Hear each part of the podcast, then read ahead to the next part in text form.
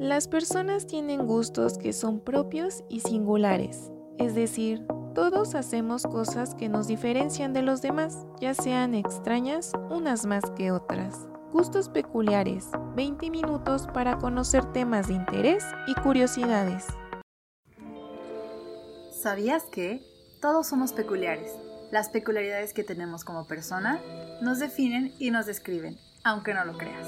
A mí lo que me define como persona es que soy súper positiva y buena vibra, lo que se transmite y todos me dicen siempre que caigo bien. Algo peculiar que no saben sobre mí es que cuando iba a clases de danza tenía el cabello bastante largo y me decían Rapunzel.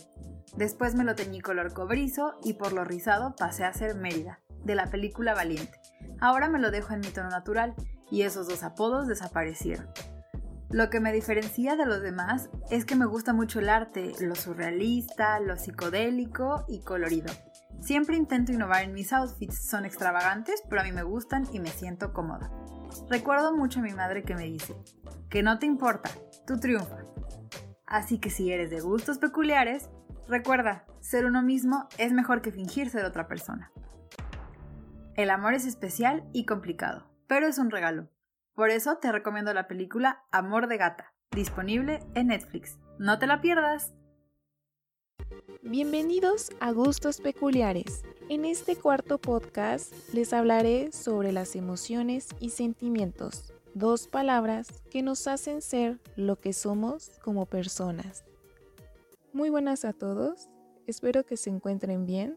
Hoy les hablaré sobre las emociones y sentimientos, que es un tema que me llama mucho la atención, ya que solemos confundir estos términos y además que siempre están presentes en nuestra vida diaria. Primeramente hablaré de la emoción, que es un conjunto de respuestas neuroquímicas y hormonales que nos predisponen a reaccionar de cierta manera. Ante un estímulo externo como al ver una araña o interno como un recuerdo acerca de cuando éramos niños. En otras palabras, las emociones están latentes en nuestra vida cotidiana. Reaccionamos en función de si estamos contentos, enojados, tristes, aburridos o frustrados. Se consideran reacciones de tipo adaptativo que afectan a nuestra manera de ser. Todas las personas en el mundo las tenemos porque son mecanismos que nos ayudan a reaccionar con rapidez ante acontecimientos inesperados que funcionan de manera automática. Son impulsos para actuar. Cada emoción prepara al organismo para una clase distinta de respuesta. Por ejemplo, el miedo provoca un aumento del latido cardíaco, que hace llegar más sangre a los músculos, favoreciendo la respuesta de huir de un peligro. Entonces, las emociones son la forma en que nuestro cuerpo responde ante los estímulos, bien sean táctiles, auditivos, visuales, olfativos o gustativos. Si una persona percibe olor a humo mientras duerme, probablemente piense que se trate de un problema o del inicio de un incendio, así que seguramente sentirá miedo. Algunas de las características que pude encontrar es que las emociones son transitorias o temporales, lo que hacen que nos saquen de nuestro estado habitual, nos impulsan y motivan hacia la acción. Son procesos fisiológicos primarios, instintivos o involuntarios. Es decir, que son para sobrevivir, facilitan el aprendizaje y no se procesan, es decir, son intensas.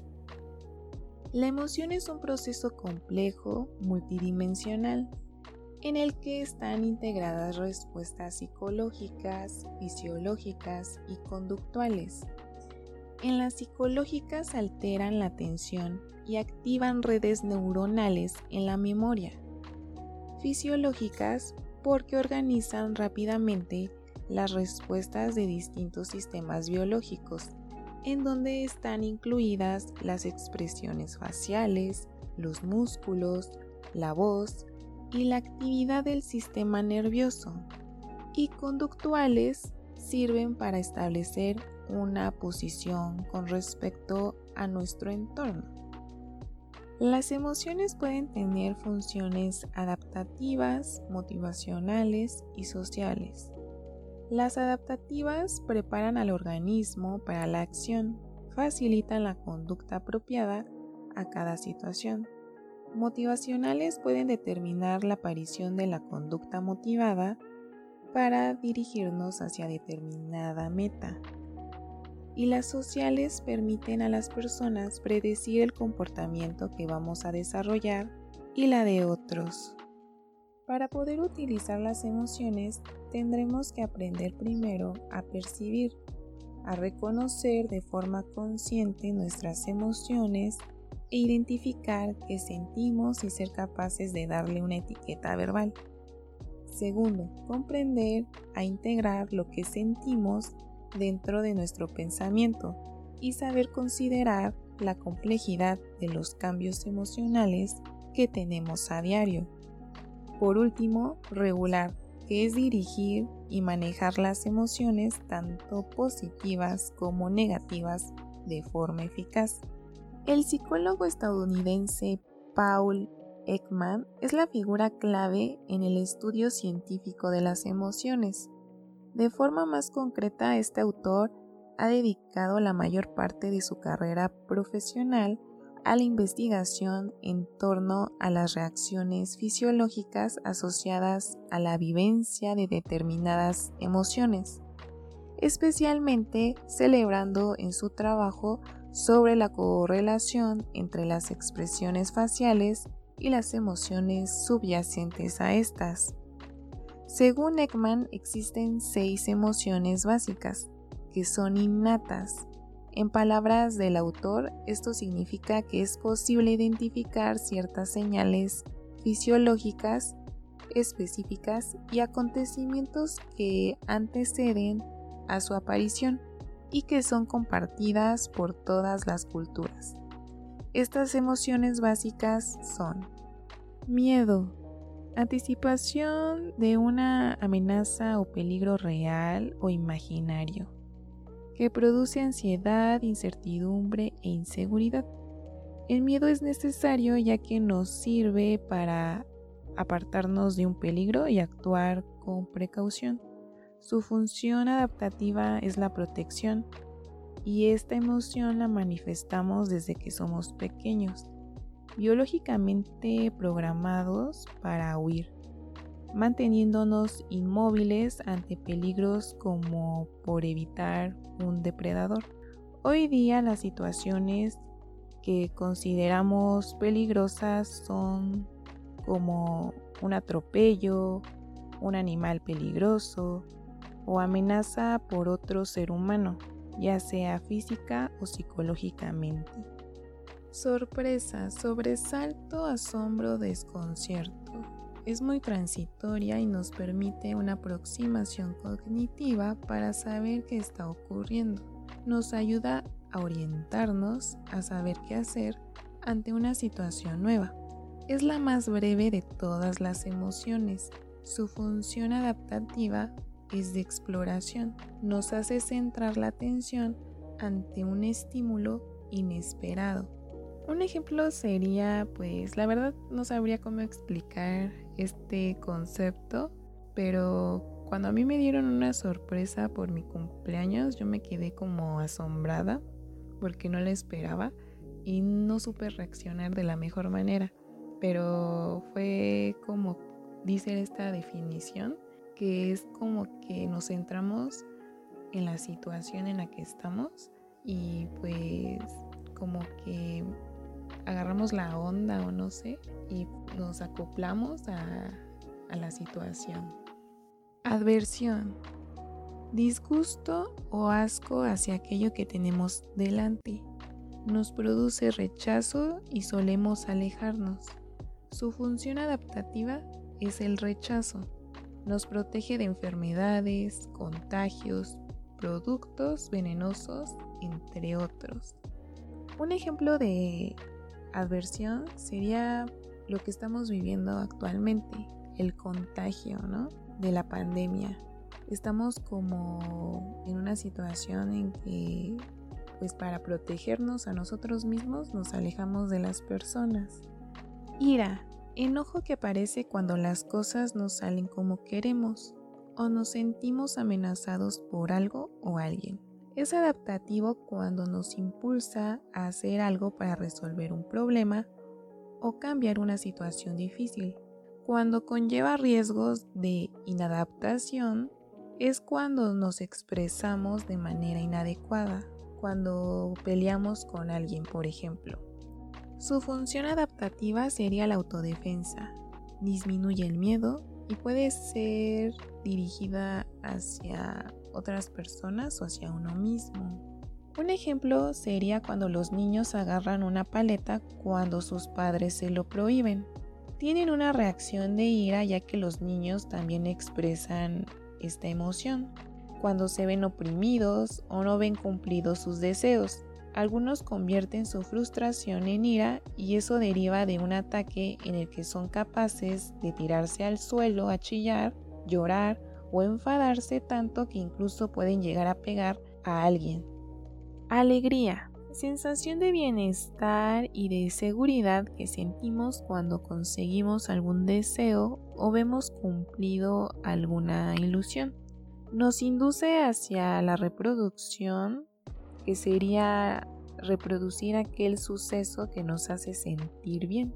Su función adaptativa sería la afiliación, genera actitudes positivas, optimiza la respuesta cognitiva, como la creatividad, la memoria y el aprendizaje, mejora lazos sociales y ayuda a la superación del miedo.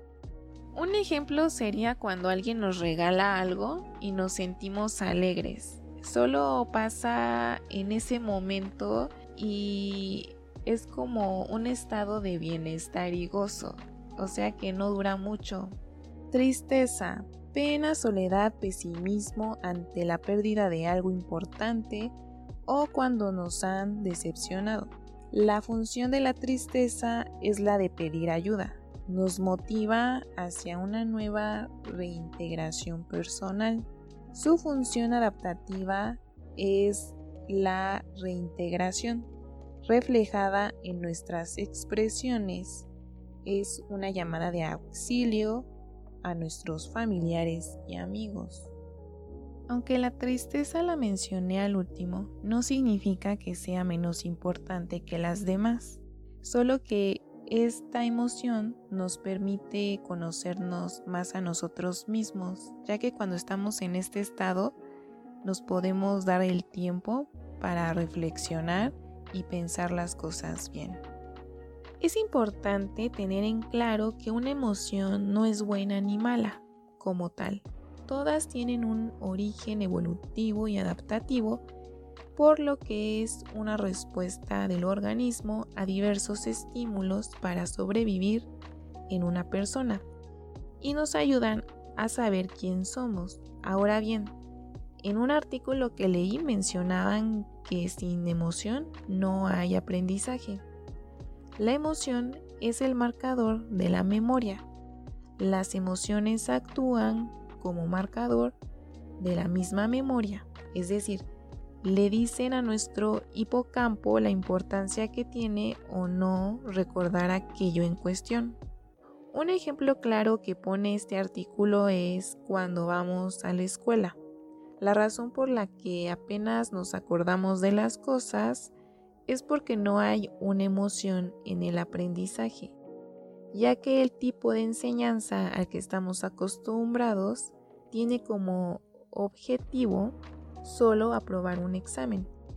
Entonces solo hay una urgencia y no una emoción.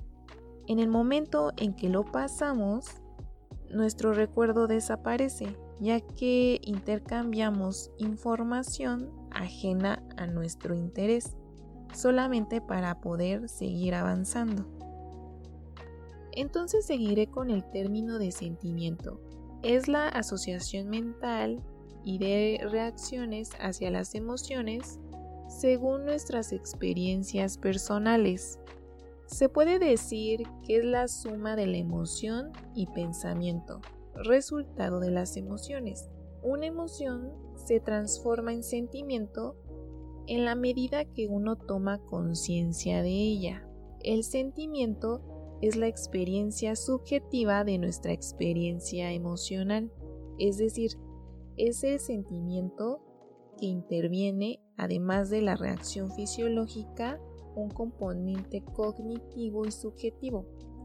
Por tanto, un sentimiento se da cuando etiquetamos la emoción y emitimos un juicio acerca de ella. Los sentimientos suelen durar más tiempo que las emociones y se dan después de las emociones. No hay sentimiento sin emoción. Involucran información cognitiva generalmente subconsciente y no se puede medir con precisión. Algunos ejemplos de sentimientos son el amor, los celos, el sufrimiento o el dolor, el rencor, la felicidad y la compasión. El desarrollo de la empatía también nos va a permitir poder entender los sentimientos de las demás personas. Hay una innumerable lista de sentimientos que podemos experimentar como seres humanos depende mucho del contexto cultural en el que nos movemos, pero con la información que conseguí nombraré los más comunes haciendo una diferencia en función de la valoración de los mismos positiva y negativamente.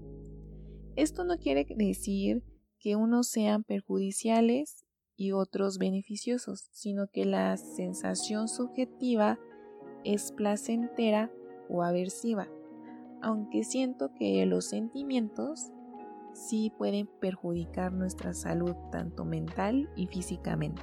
Pero empecemos. Los sentimientos positivos. Se refiere a aquellos sentimientos asociados con el placer. Entre estos sentimientos tenemos la euforia. Es la sensación que tenemos al conseguir un objetivo que llevamos buscando mucho tiempo.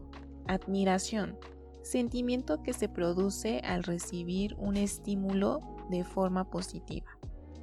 Afecto, sensación de placer al conectar con un ser o un objeto.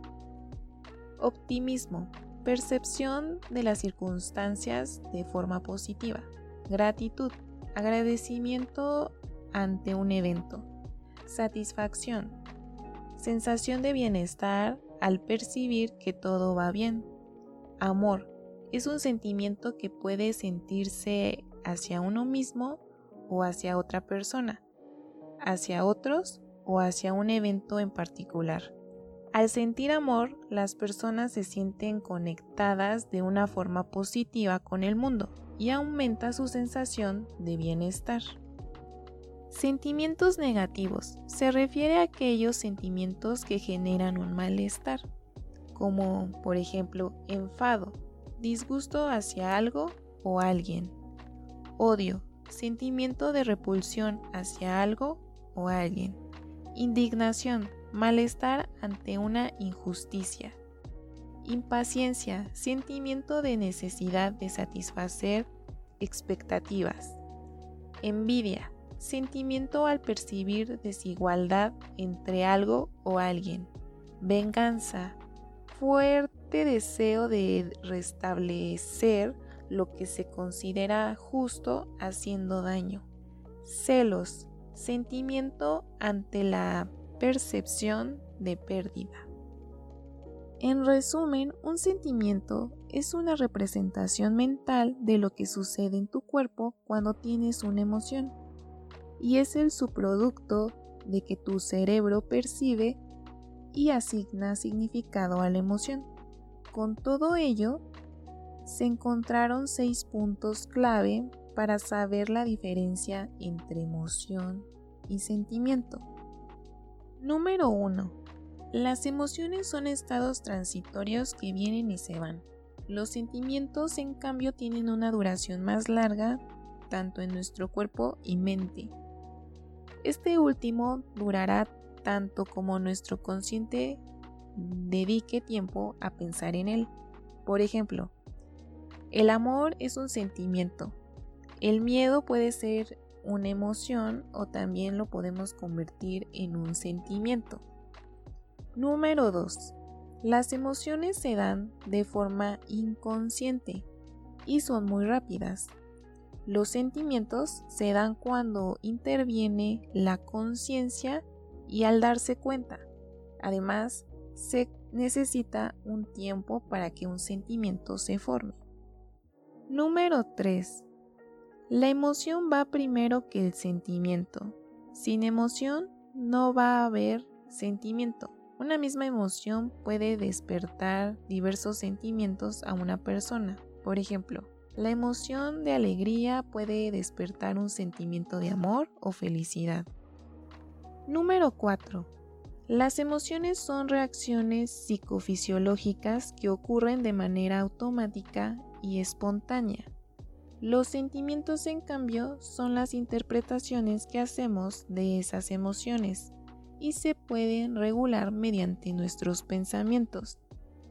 Número 5. Somos conscientes de nuestros sentimientos porque podemos gestionarlos. Con las emociones, en cambio, este fenómeno no se da porque no queramos o no. Van a estar siempre ahí, ya que se dan en forma automática ante una situación o pensamiento. Por último, las emociones tienen una intensidad mayor que los sentimientos. Estos últimos son menos intensos porque ya interviene la conciencia y los pensamientos. Cuando se generan los sentimientos, intervienen procesos más complejos. Con todo este pequeño análisis que se hizo en la investigación, se puede decir que la principal diferencia entre emoción y sentimiento es su duración, su intensidad, mucho más corta y más intensa que en el caso de la emoción y que esta última es una reacción automática en nuestro cuerpo. Ser conscientes de nuestros sentimientos ayuda a poder gestionarlos como se mencionó anteriormente y así tener una vida más tranquila o equilibrada. Sin embargo, las emociones aparecen queramos o no, ya que aparecen de forma automática ante una situación o pensamiento. Lo poco que investigué, creo que las emociones sí se pueden controlar aunque éstas sean activadas por instinto, ya que las sentimos y esto nos hace reaccionar para actuar en cierta situación. Y al tener la capacidad de pensar, podemos relajarnos y esto nos ayuda a tener un control más eficiente para no explotar y actuar de mala manera. Aunque siento que estoy equivocada, pero es lo que pienso. Además, desde mi punto de vista, los sentimientos sí se pueden dividir en positivos y negativos, porque de alguna forma nos afectan mental y esto conlleva a que nos perjudique físicamente en nuestra salud, como había mencionado anteriormente. Pese a que no son tan intensas como las emociones, los sentimientos duran más en cuestión de que son complejas y están llenas de pensamientos que nos llevan a dudar de nosotros mismos, de lo que hacemos e incluso a caer en un mar de problemas que nosotros mismos nos ponemos, ya sean por inseguridades o miedos que nos pone la misma sociedad. Mientras las emociones, como mencioné anteriormente, no son buenas ni malas, ya que son instintivas y son parte de nosotros, ya que nos definen como seres humanos y los sentimientos nos los inculca la misma sociedad y nuestro entorno, aunque de igual manera nos definen como personas, pero estas las podemos cambiar con nuestros hábitos y conociéndonos a nosotros mismos. Gracias por escucharme. Espero que en la próxima me puedas oír nuevamente. Presentó, para gustos peculiares, Pamela Jiménez. Frase de la semana. No olvidemos que las pequeñas emociones son los grandes capitanes de nuestras vidas y las obedecemos sin darnos cuenta. de Vincent Van Gogh. Esta frase nos hace reflexionar en que nuestras emociones siempre están presentes en cualquier situación, pero no por ello tenemos que ser impulsivos, ya que nos afecta tanto personal como socialmente. Podrán ser instintivas las emociones, pero si sabemos controlarlas y sabemos quiénes somos, estas no se presentarán cuando quieran. Un control emocional nos hace personas más conscientes y racionales para actuar y resolver un problema. Gustos peculiares. 20 minutos para conocer temas de interés y curiosidades. No olvides escucharme la siguiente semana. Tengan un buen día.